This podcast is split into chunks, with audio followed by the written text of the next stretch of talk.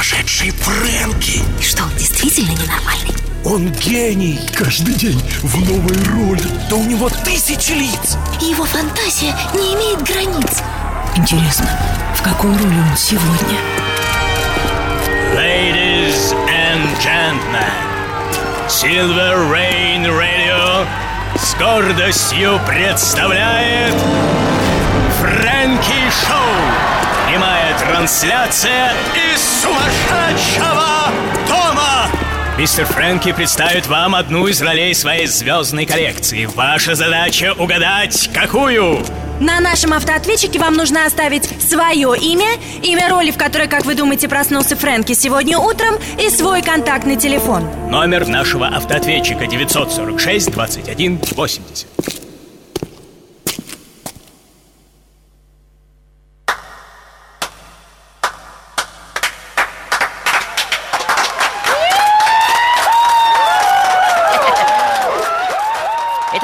Господа, сегодня сразу с места в карьеру у нас нет времени ни на что, разве что на уточнение правил игры. Мне тут подумалось, что будет справедливо, если диск The Best from Frankie будут выигрывать два человека. Самый первый, как было всегда, и самый оригинальный, самый остроумный, самый сумасшедший.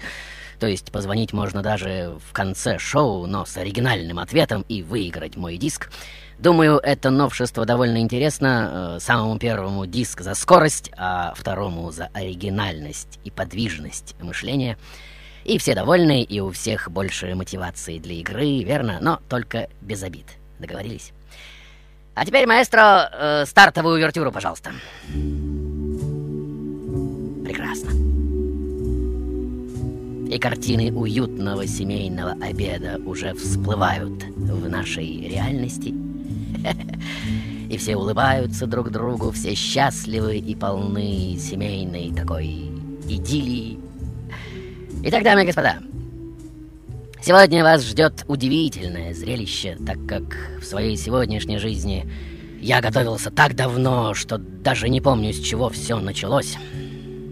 Итак, дорогие мои, родословная меня сегодняшнего теряется в глубине 16 века. Возможно, Кому-то из вас известны даже мемуары моей сестры Элизабет, в которых она пишет о некоем польском шляхтиче, чьими усилиями на трон Польши был возведен Август Сильный в 1697 году, за что был удостоен графского титула. Этой легенде можно верить, можно нет, но документальные данные ее, к сожалению, не подтверждают. Зато достоверно установлено, что с 1570 года мои предки жили в Верхнем Лаузице – мой отец, Карл Людвиг, получил от прусского короля церковный приход в деревню Рекен, выделил среди прихожан 17-летнюю Франциску, и вот ровно через год, 15 октября 1844 года, в их семье появляется первенец, здоровый и крепкий малыш, как вы видите, то есть я.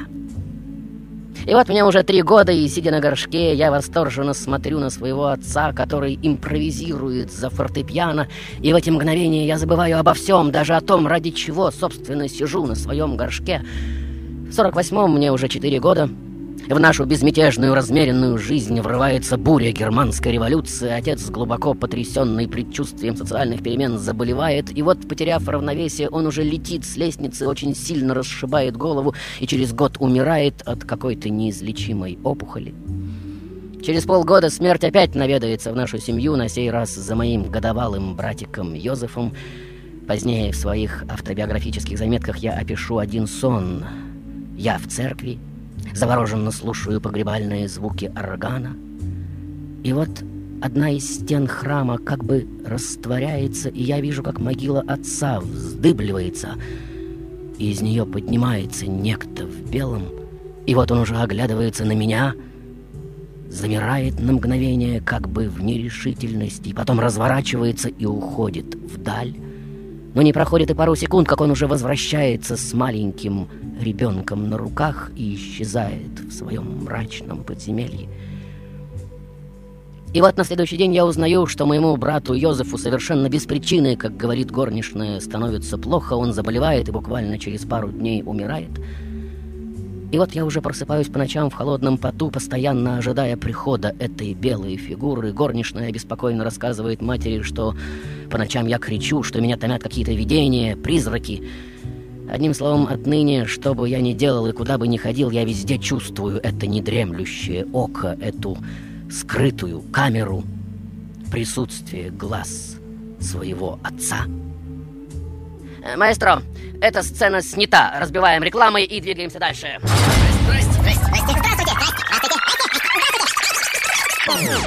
Привет, Фрэнки. Да. Это Эльвис Пресли. Мне кажется, это Петр Ильич Чайковский. Чайковский. А, Меня зовут Сати, мне кажется, что это Я думаю, Моцарт. что это Роберт Шуман. Марина Элвис Пресли. Дженнифер Лопес. Да, Дмитрий. Меня зовут Катя, я Да, думаю, Катя. Шекспир. Дальше. Меня зовут Екатерина. Да, Екатерина. Это Бриджит Бардо.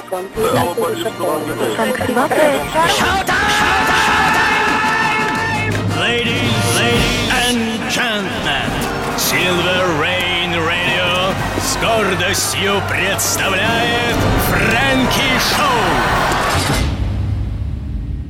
Итак, дорогие мои, вот мне уже шесть лет. Я учусь в мужской народной школе, серьезный, замкнутый и крайне неразговорчивый мальчик с вьющимися белокурыми волосами и унаследованными от бабушки прекрасными, хотя и близорукими голубыми глазами. Мои мягкие манеры и рассудительность, вежливый тон вызывают у моих одноклассников постоянные насмешки. Мои кумиры в те годы Моцарт, Гайден, Шуберт, Мендельсон, Бетховен, Бах, конечно же. Современной музыке, представленной Берлиозом, Листом, Шопеном, я не нахожу ничего интересного и тотально ее отрицаю. Маэстро, вы, конечно же, не разделяете эту точку зрения. Прекрасно. Да-да, время бурных событий, вы правы. Итак, дорогие мои, вот мне уже 12, и вот она. Это знаменитая история, когда нескольким моим соученикам кажется неправдоподобным мой рассказ о Сциоле. Они начинают перебрасываться циничными шуточками, смеясь мне в лицо и кричать, что ни у одного человека не хватит мужества сунуть руку в огонь. И вот, дамы и господа, не сказав ни слова в ответ, я уже подхожу к камину, беру щипцами раскаленный уголь и кладу его себе на ладонь и стою, как вкопанный. И вот он, этот звон от друг за дружкой падающих на пол челюстей моих оппонентов, запах горелой кожи, дым, мои потекшие по щекам глаза и еле слышный стон, прорывающийся сквозь сжатые зубы. Это была сцена такого уровня и силы, что равнодушным не остался ни один. И вот после этой моей выходки, закрепившей за мной репутацию довольно настырного мальчика, меня уже обходят стороной даже самые буйные и сквозь весь жизненный путь я пронесу этот осевой вопрос, возможно ли сделать это циничное и тупое быдло благородным. И по молодости я действительно буду уверен, что аскетический героизм, демонстрируемый элитой, способен увлечь за собой нерешительных и слабых. Особенно мне верится в это на франко-германском фронте, где, будучи санитаром и собирая по частям тела, чудом выползших из мясорубки войны солдат, я вижу то пробуждение духа, которое превращает презренных плебеев в настоящих воинов духа, одаривая слабых и вялых внутренней стержностью. Позже я напишу в одной из своих книг «Любите мир как средство к новым войнам». Ну вот я уже комиссован, и вы видите меня в одном из книжных магазинов, уткнувшегося в книгу под названием «Мир как воля и представление». Автор некий э, Артур Шопенгауэр, как вы видите. И вот я уже мучаюсь бессонницей, захлебываясь возвышенно-циничным презрением к мелочным заботам и своекорыстным интересам обычных людей. И страстные выпады Шопенгауэра против университетского образования и мои личные впечатления от жалких преподавателей Боннского университета отвращают меня от официальных занятий. И вот в 72 году я уже выступаю с серией публичных докладов, с которых старые профессора возмущенно уходят, хлопая дверьми и скрипя своими зависающими компьютерами. Здесь впервые звучит одна из главных моих идей – необходимость воспитания истинной аристократии духа, элиты общества. Я восстаю против демократизации образования, указывая на то, что всенародное образование – это пролог к коммунизму, и таким путем образование будет дискредитировано и обернется пародией на самое себя – я набрасываюсь также на современную культуру, потому что она не сознает своего назначения вырабатывать условия для рождения гениев. Низкие меркантильные интересы, холодный научный рационализм, стремление государства руководить культурой – все это ведет к ее упадку и кризису, заявляю я. Между тем, путь к истинной культуре лежит через выработку в человеке единства философа, художника и святого, идеальное сочетание которых я нахожу в Шопенгауэре и Вагнере. Ваши версии, дамы и господа, и до встречи через минуту. Ladies, ladies and каждое воскресенье, часа, два часа, мы начинаем еженедельную серию прямых трансляций каждое воскресенье из сумасшедшего дома. Часа. Silver Rain Radio. Здравствуй, Фрэнки. Да. Это Сеня и Влада Жильчикова. Я, Мы думаем, что ты сегодня в роли Стивена Кинга. Стивен Кинг, э, великолепно, спасибо. Привет, Дальше. Фрэнки, Да. это Лена. Сегодня ты проснулся в роли Вуди Аллена. Вуди Аллен. Бах, Да. зовут меня Виктор. Да, Яган Себастьян Бах. Спасибо, Виктор. Итак, дамы и господа. Конечно же, говорят такие скандально шокирующие вещи с кафедры одного из главных университетов страны, как вам, я уверен, нетрудно представить.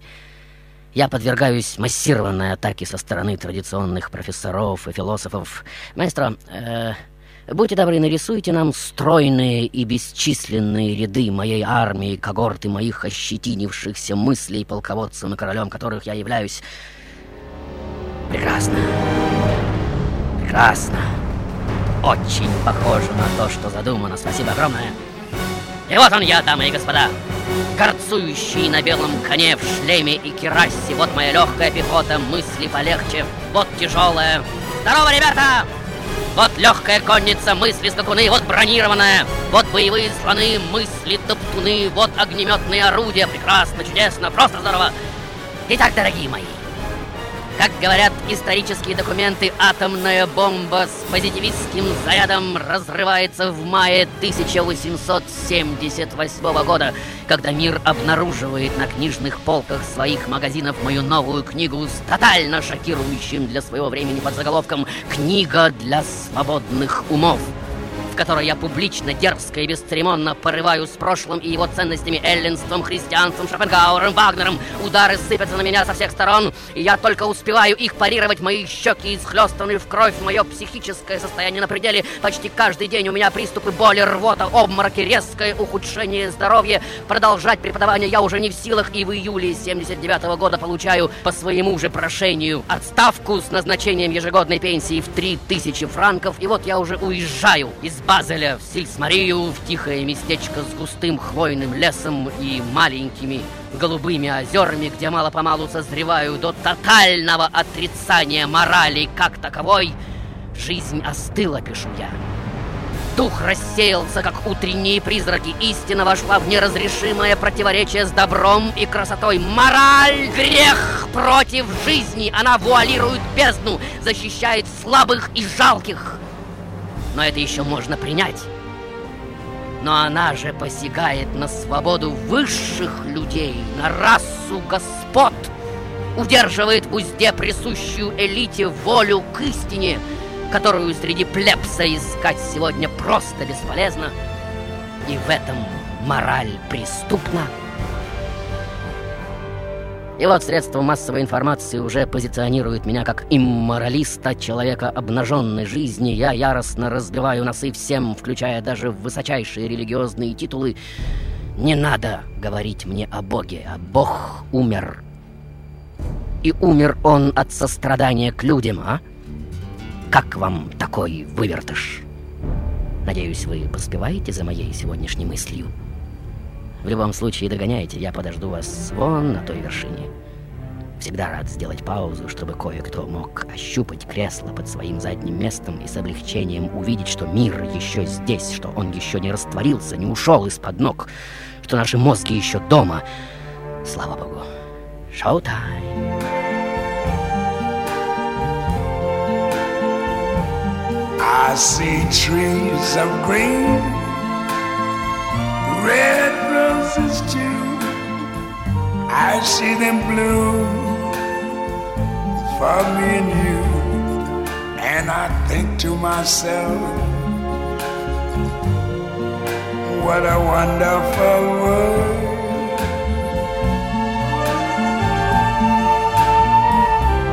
I hear babies cry.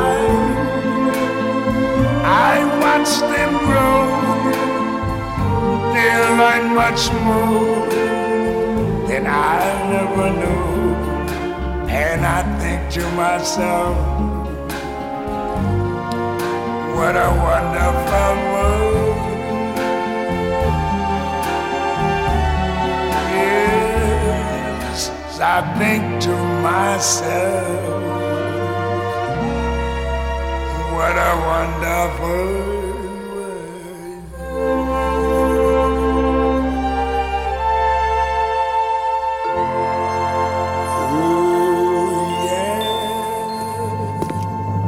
Фрэнки Шоу на Сильвер Рейн Радио. Итак, дамы и господа,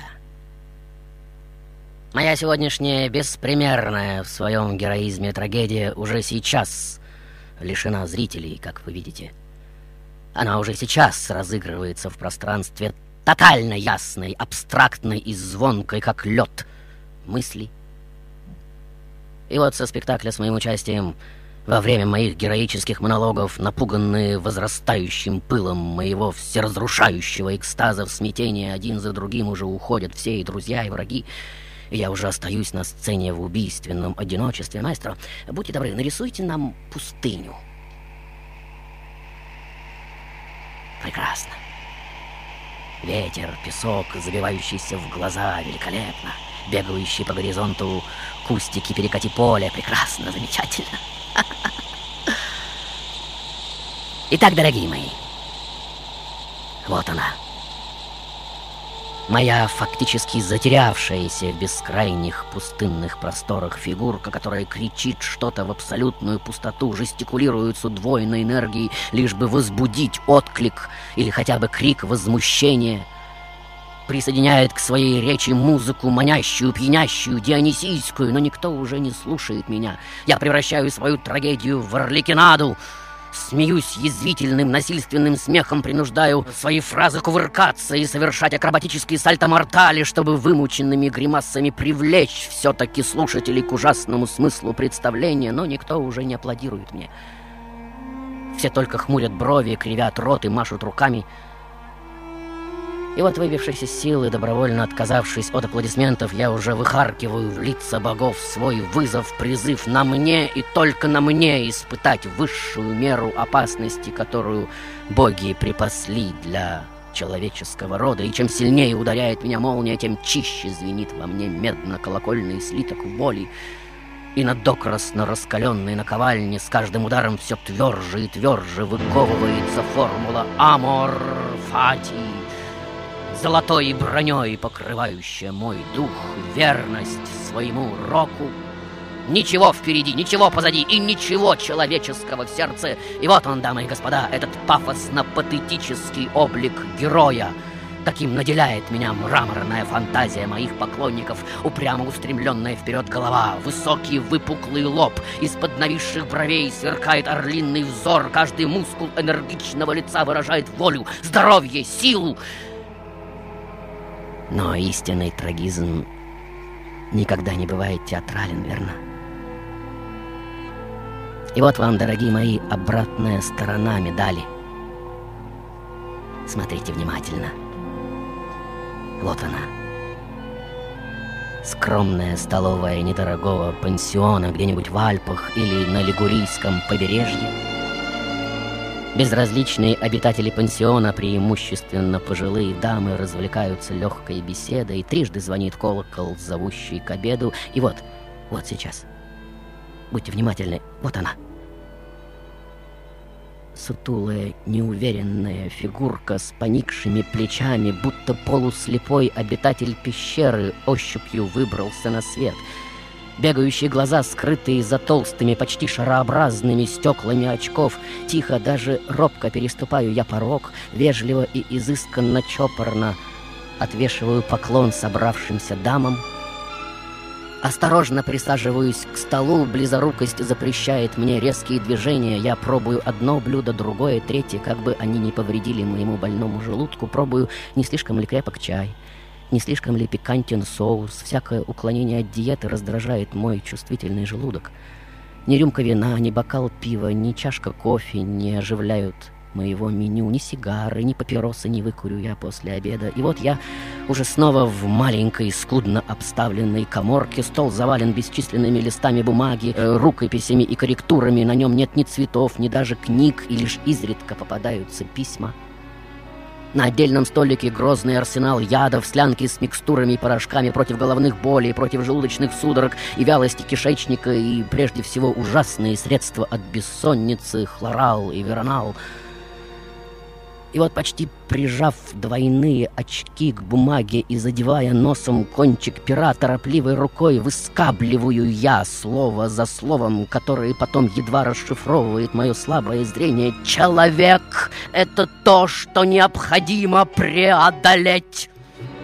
Изобретатели новых ценностей обитают только там, где кончается рынок и слава, и только там начинается все великое — После работы я выпиваю чашку некрепкого чая с кексом, затем доза хлорала, порошок от бессонницы и насильственно вызванный сон.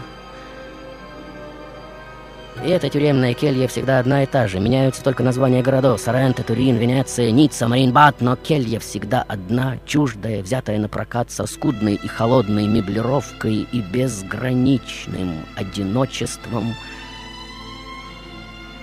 вам, возможно, покажется, что я преувеличиваю, но полистайте на досуге мою биографию. Просто ради интереса. И вы увидите, что в течение 15 лет каждое утро я фактически восстаю из гроба своей кельи и вновь умираю – и возле моей усыпальницы стоят только мои мысли в холодно-железных латах, дикие и безжалостные. И так в течение 15 лет перехожу я от смерти к воскрешению, от воскрешения к смерти, пока под нестерпимым напором вдохновения не взорвется мой разгоряченный мозг и не забрызгает собой сдавленную упаковку этого мира — но это тема моего следующего выхода, если, конечно же, будет кому его услышать и, не дай бог, увидеть. 946 21 80 Ladies and gentlemen, мы начинаем еженедельную серию прямых трансляций из сумасшедшего дома! На нашем автоответчике вам нужно оставить свое имя Имя роли, в которой, как вы думаете, проснулся Фрэнки сегодня утром, и свой контактный телефон. Номер нашего автоответчика 946 21 80. Итак, дамы и господа, вот он я, с головой гудящей, как паровой котел и готовый взорваться в любую секунду, нанизанной на шею маленького, тщедушного и тотально больного тела. Маэстро, э, будьте добры, натяните мои нервы вместо струн своего рояля и давайте покажем нашим зрителям, как они звучат, какую музыку источают.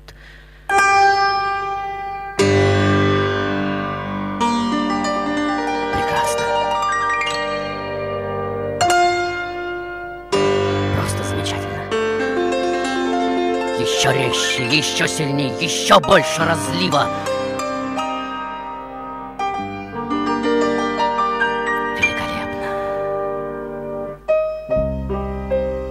Итак, дамы и господа, Всякий раз, как только в моей мозговой машине вспыхивает та или иная мысль, она как молния пробегает по туго натянутым нитям моих нервов и мгновенно завладевает всем моим телом. Можно сказать, что я и есть моя мысль. Судорожно вздрюченное, экстатическое, неукротимое. Акт мышления всегда протекает во мне бурно и электрически судорожно, и всякий раз действует на весь организм, как грозовой фортепиано-гулкий тремол. И вот из дыма моего воображения уже встает этот неумолимо жестокий варвар — Надеюсь, вы видите этот фокус, дамы и господа. Этот злобный пират и совершает свои безжалостные набеги, подрывает крепости и особняки морали, проникает сквозь чистоколы религии, никому ни в чем не дает пощады, никакие запреты церкви и государства не останавливают его. За собой, подобно флебустерам, оставляет он только разрушенные церкви, опрокинутые алтари, поруганные чувства людей, разбитые убеждения, сломанные заборы нравственности и веры. Но он не оборачивается, ему вообще плевать на голод и разруху за его спиной, не присягая никакому государству, с черным флагом аморальности, на опрокинутой мачте, с мечом в руке и пороховой бочкой в трюме отчаливает он, величайший террорист всех времен и народов от берега мира людей, и среди гибельных волн орет во славу себе величественнейшую песню канатного плесуна, который дружен может быть только с ветром и землетрясением — нет истин крупного стиля, которые были бы открыты при помощи лести и смирения. Нет тайн, готовых доверчиво совлечь с себя покровы. Только силой и неумолимостью можно вырвать у природы ее заветные тайны. Все сокровенное требует жестких рук. Без честности нет познания, без добросовестности нет духа.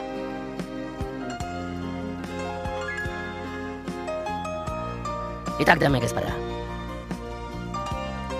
Грех утверждать, что в моей жизни не было ничего, что привязывало бы меня к ней.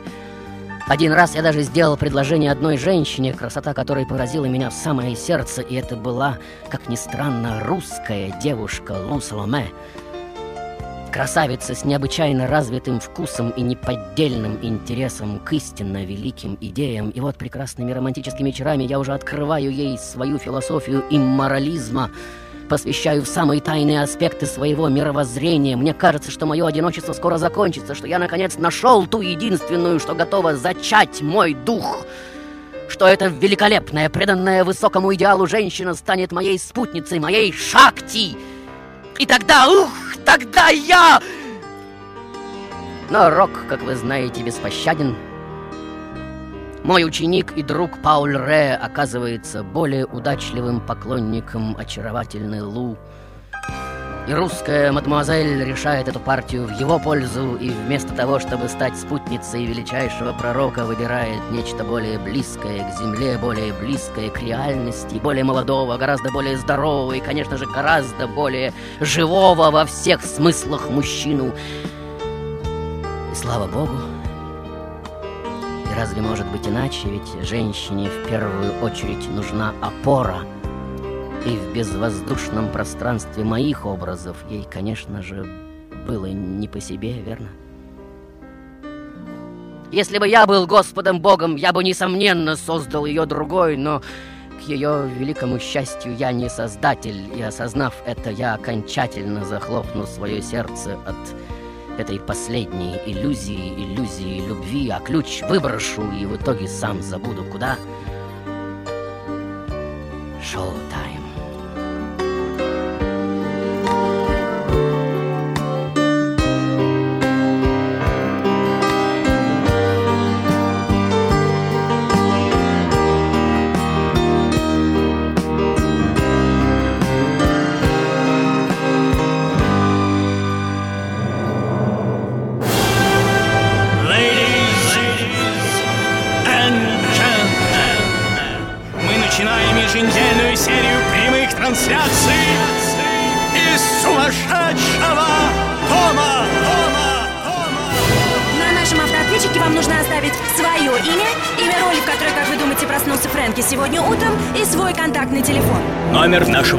Нашего автоответчика 946 21 80. Привет, Фрэнки, Да. это Лорд Байрон, меня зовут... Лорд Байрон, спасибо. Дальше. Привет, Фрэнки, это Александр. Я думаю, то, что ты сегодня в роли Нострадамуса. Нострадамус, великолепная версия. Привет, Дальше. Фрэнки, Да. меня зовут Михаил. Да. Это Ницше.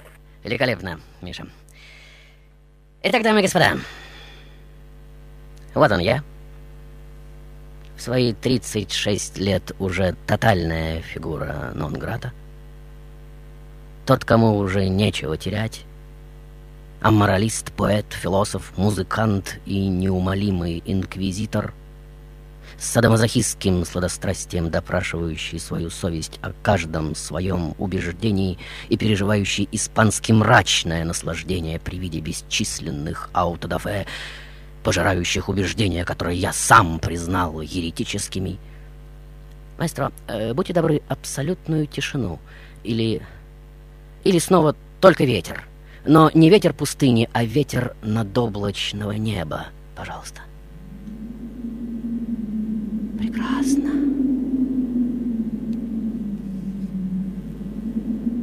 Итак, дамы и господа, вот он,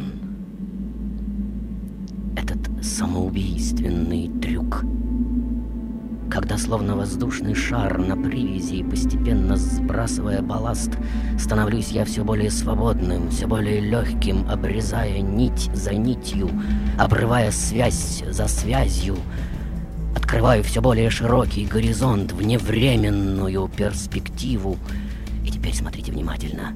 Вот оно, это беспримерное явление в летописях, когда гений отдельного человека совершает такую гипермасштабную работу, что история духа знает, наверное, еще только один подобный пример. В этом же году на той же широте уже загнанный сумасшедший Том Варли с той же маниакальной избыточностью не зная сна и пищи, создает свои картины великий Ван Гог. Едва закончит, он добило раскаленную картину, как уверенный штрих уже ложится на новое полотно. Без обдумывания, без промедления, без размышлений. Ведь на этих уровнях, как многим из нас, просто не дано знать.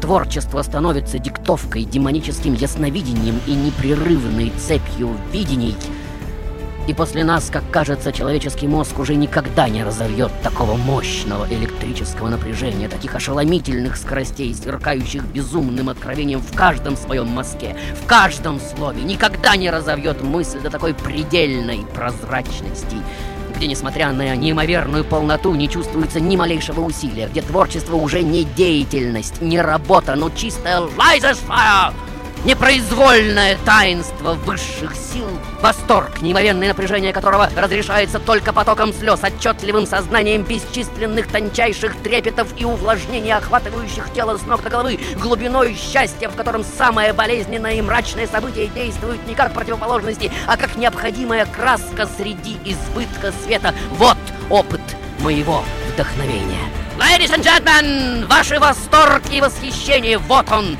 величайший в истории культуры плесун на проволоке, натянутый над бездной. И, конечно же, во всем этом многие из вас найдут сейчас эйфорию, предшествующую гибели, стигму, мегаломании, типичную для обычного душевно больного. И удивительно ли, что в этом безудержном водопаде гремящих мыслей я уже теряю твердую почву под ногами, и очень скоро вы, дорогие мои, станете свидетелями этого безобразного с точки зрения обычных людей падения а с моей возвышения и освобождения – и вот я уже подписываю свои письма с символическими знаками чудовища. Распятый антихрист Дионис уже требую, чтобы летоисчисление началось не с Рождества Христова, а с появления антихриста. Свое изображение ставлю над образами всех времен и пишу нечто, что вообще не имеет аналогов в мировой культуре. Текст, сопоставимый только с сакральными источниками и заветами пророков, книгу для всех и не для кого. Пятое Евангелие — как я сам назову это творение,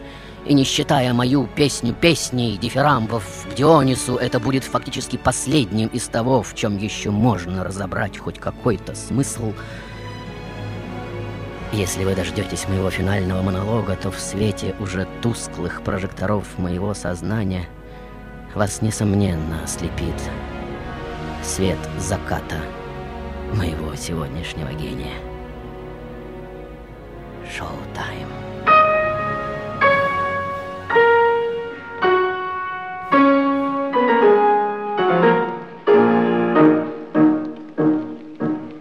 Манит, звенит, зовет, поет дорога. Еще томит, еще пьянит весна. А жить уже осталось так немного, И на весне века переседина. Идут, бегут, летят, спешат заботы, Вдаль туманную текут года. И так настойчиво и нежно кто-то от жизни нас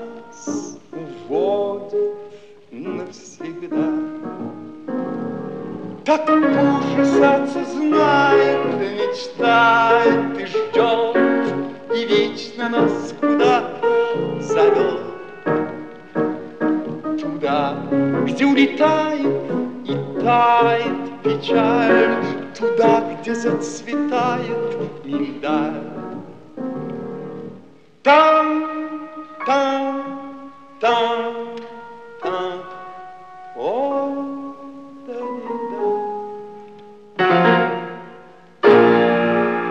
Мали Шрика Тава, мастер медитации, Центр интегральной йоги, Бомбей, Индия. This crazy Frankie is just unique. Because he shows how the world Сумасшедший Фрэнки демонстрирует нам мир как игру, а нас как что-то, что не существует в реальности, как что-то, что только кажется реальным, но на деле обладающим такой же реальностью, как герои какого-нибудь фильма или компьютерной игры. Silver Rain Radio с гордостью представляет Фрэнки Шоу. А, Привет, Фрэнки. Да. Э, Сегодня мне приснилось, что ты выступаешь в роли русского поэта Гаврила Державина, а в Интересно. реальности сейчас, я думаю, ты выступаешь в роли э, немецкого философа Фридриха Ницше. Это Антон. э, Спасибо, Антон. Дальше. Здравствуй, это Оля. Да. Это Ницше. Великолепно, Ольга. Дальше. Фридрих Ницше. Меня зовут Галина Паукова. Э, спасибо. Итак, дорогие мои, говоря моими собственными словами, творящие суровы. Для них блаженство сжать в руке тысячелетия, словно воск.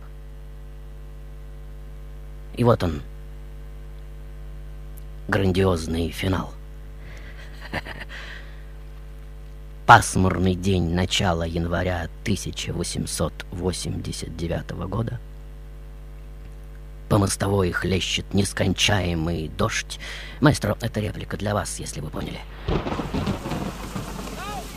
Прекрасно. Спасибо огромное. Итак, дорогие мои, вот они.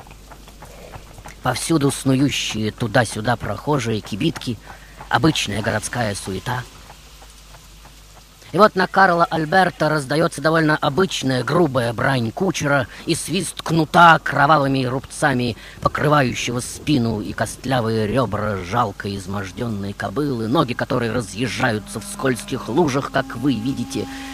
И вот она уже подскальзывается и летит на мостовую, разбивает свою морду в кровь, кибитка опрокидывается, разъяренный кучер подскакивает к ней и начинает бить ногами прямо в морду, и кричать, и хлестать, и дергать поводья. И вот из толпы прохожих... Маэстро, замедлите, пожалуйста, пленку и сделайте изображение как бы в рапиде. Вырывается маленький, сутулый, полуслепой человек-крот в очках больше него самого.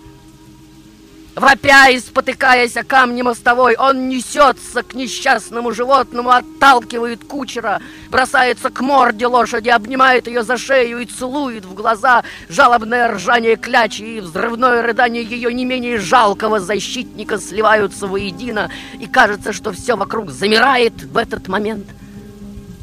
Маэстро, увеличьте мои искаженные гримасы неподдельного сострадания глаза. Не очень красивые, может быть, но полные слез и такого необъяснимого магнетизма. Прекрасно. Спасибо огромное. Итак, дамы и господа, вот он я.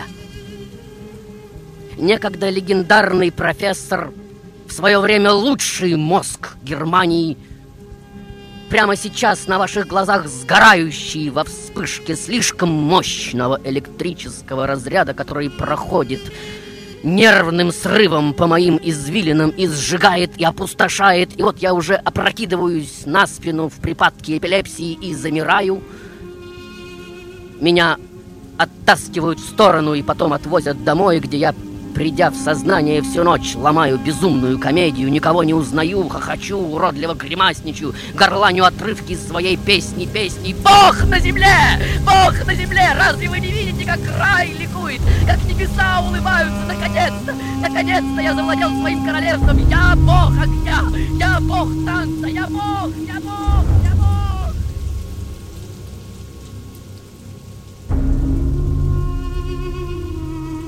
Итак, дорогие мои, вот они, мои последние дни Лечащий меня врач подробно записывает все, что со мной происходит. 23 февраля. Я утверждаю, что я Фридрих Вильгельм IV. 27 апреля. Бросаюсь на медсестру со звериным рычанием, рву на ней одежду и кусаю за руку. 9 июля. Прыгаю по козлинному, гримасничаю и выпячиваю левое плечо, на котором Великий Дух нес всю тяжесть мира. 21 Заворачиваю свои фекалии в бумажку и подписываю датами. Но стоит меня усадить за рояль, из-под моих рук начинает литься музыка, от которой все вокруг замирает. Музыка безграничного сочувствия ко всему живому, музыка такого объема и глубины, такой широты видения и охвата, что у всех слушающих меня слезы сами собой начинают катиться по щекам.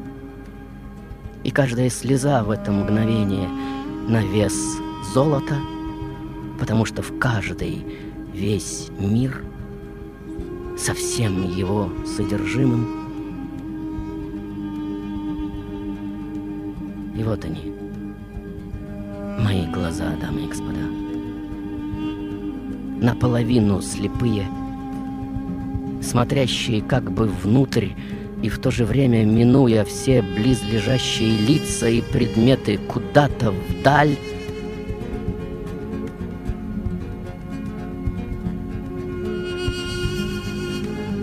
В этой своей роли я умер 25 августа 1900 года. Умер со словами «Бог умирает». И кто-то даже скорбит по нему, и это приятно.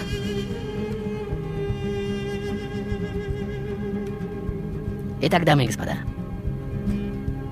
После моей смерти, как вы знаете, аристократы и плебеи, анархисты и радикалы все начнут тянуть на себя мое пестрое одеяло и рвать его на куски, отыскивая в моей многогранности подтверждение своим безумством, но переплюнет всех, как вам известно, безумный фюрер, в 30-х годах 20-го столетия он рекрутирует меня на благо Великого Рейха, и после войны уже в 46-м меня процитируют на Нюрнбергском процессе, заклеймят и повсеместно запретят.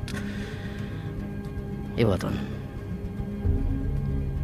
Тот, кто возрос на великой гуманистической традиции европейской культуры, жил в век, когда эта культура уткнулась мордой в свое же собственное наследие – в котором уже копошились опарыши будущих фашизмов, милитаризмов, расизмов. Тот, кто всю свою жизнь настырно и преданно выращивал в себе идеал сверхчеловека, которого видел как молодую душу и неистощимую мощь человеческого самораскрытия, и кто в итоге сам же и сыграл эту роль, и в высшей степени самоотверженно – финале, так естественно и бесстрашно прыгнув в эту последнюю бездну,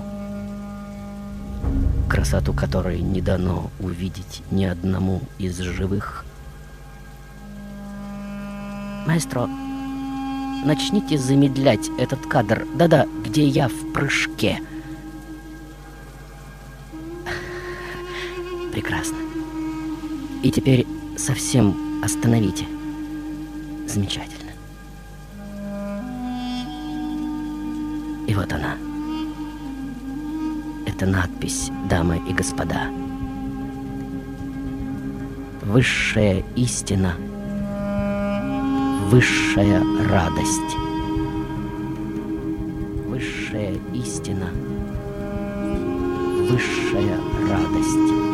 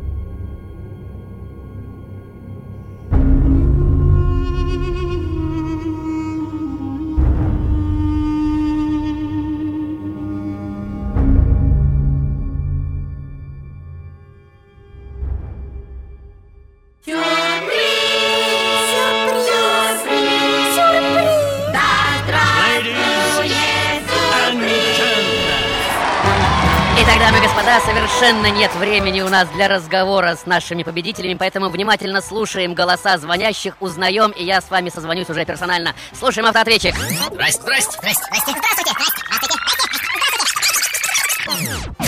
Фрэнки, это Максим.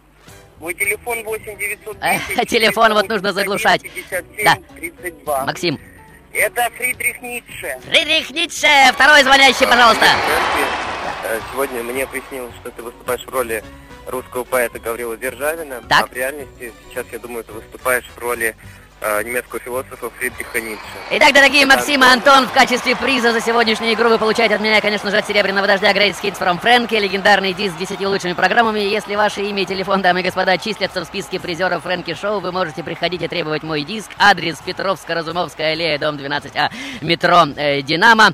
Э, в ближайшую пятницу, 17 до 20, мы ждем вас за дисками. Я благодарю также прекрасного актера Федора Степанова за помощь в работе над этой программой. А теперь, внимание, вот он голос великого безумца. И не спрашивайте меня, как я это сделал, маэстро!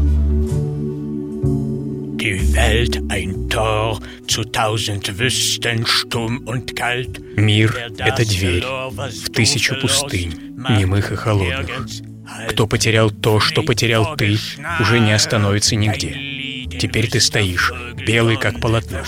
Твое проклятие — зимний путь. Ты клоун, спрячь кровоточащее сердце в лед и смех. Ja, ich weiß, woher ich stamme. Да, я знаю, откуда я появился. Ненасытный, как пламя. Я жгу и пожираю сам себя. Светом станет все, что я возьму. Золой — все, что оставлю. Я пламя. Это точно. Tanze nun auf tausend Rücken, Wellen rücken, Wellen drücken. Ну, танцуй на тысячи спин, на спинах волн, на злобе волн. Слава тому, кто творит новые танцы. Мы танцуем тысячи стилей. Свобода — вот наше искусство. Радость — наша наука. Kam der Funke statt vom Herzen, wenig Смех — серьезное искусство. Скажите мне, как я был сегодня? Искрилось ли мое сердце?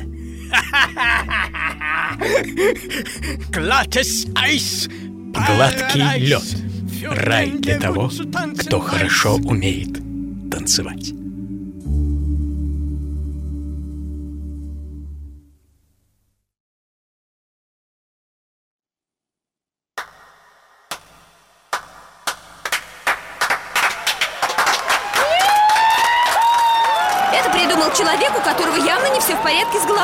Хотят меняться, хотят играть разные роли. Я думаю, это здорово. Я не могу этого понять. Глупость, не более. Абсурд. Я думаю, что даже смерть для Фрэнки игра всего лишь смена ролей. Я люблю тебя, Фрэн, тебя, Фрэн, тебя,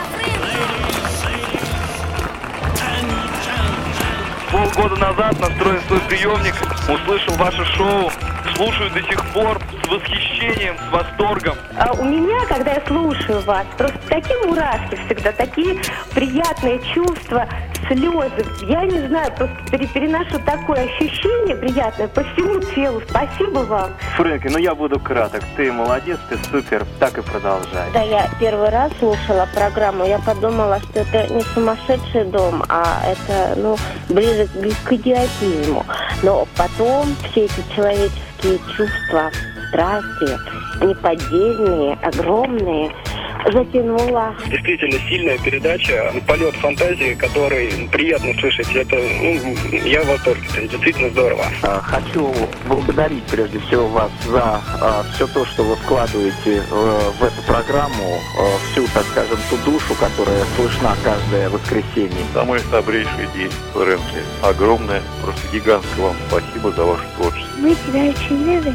И, пожалуйста, не бросай свою программу. Фрэнки, привет, это Мария. Я уже много лет слушаю твою передачу в восторге. Мы с мамой всегда отказываем, но не можем дозвониться. Когда-нибудь тебе придется собирать самого себя. Я думаю, ты, как всегда, будешь неотразим. Мы очень тебя любим. Мы слушаем тебя всей семьей. Даже наша собака и кролик. Фрэнки, привет, ты близок к совершенству. Обязательно продолжай в том же духе. Талант говорит тебя, наверное, от Бога, а харизма, ну, ну, я не знаю, наверное, от Люцифера. Долго тебе лет жизни.